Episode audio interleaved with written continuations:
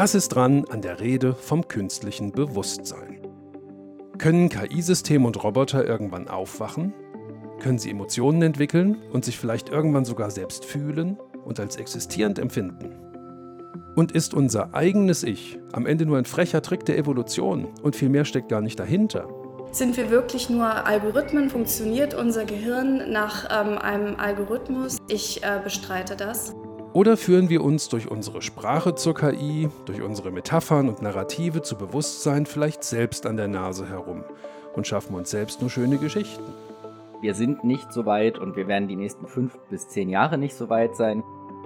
Mein Name ist Carsten Wendland. Ich bin Forscher am Karlsruher Institut für Technologie und gehe genau solchen Fragen nach. Mich interessiert, wie Technik, die gerade erst noch erforscht wird, morgen vielleicht schon unseren Alltag prägen könnte.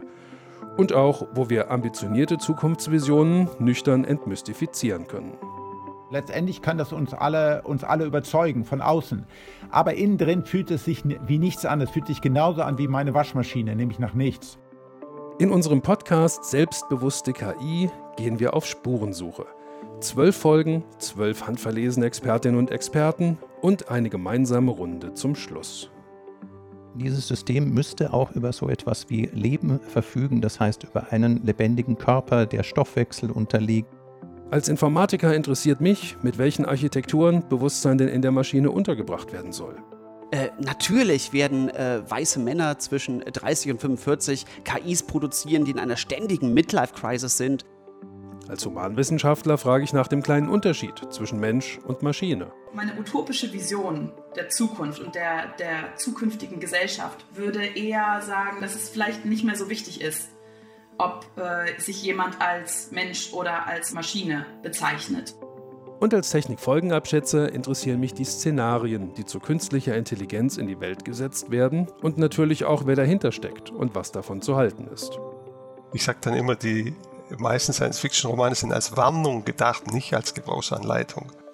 Unser Podcast an der Grenze zwischen Mensch und Maschine ist entstanden in einem Forschungsprojekt mit dem einprägsamen Titel Abklärung des Verdachts aufsteigenden Bewusstseins in der künstlichen Intelligenz mit freundlicher Zuwendung des Bundesministeriums für Bildung und Forschung.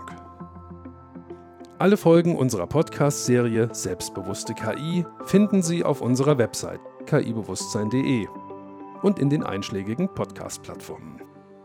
Am 15. September 2020 geht es los, im Wochentakt bis in die Adventszeit.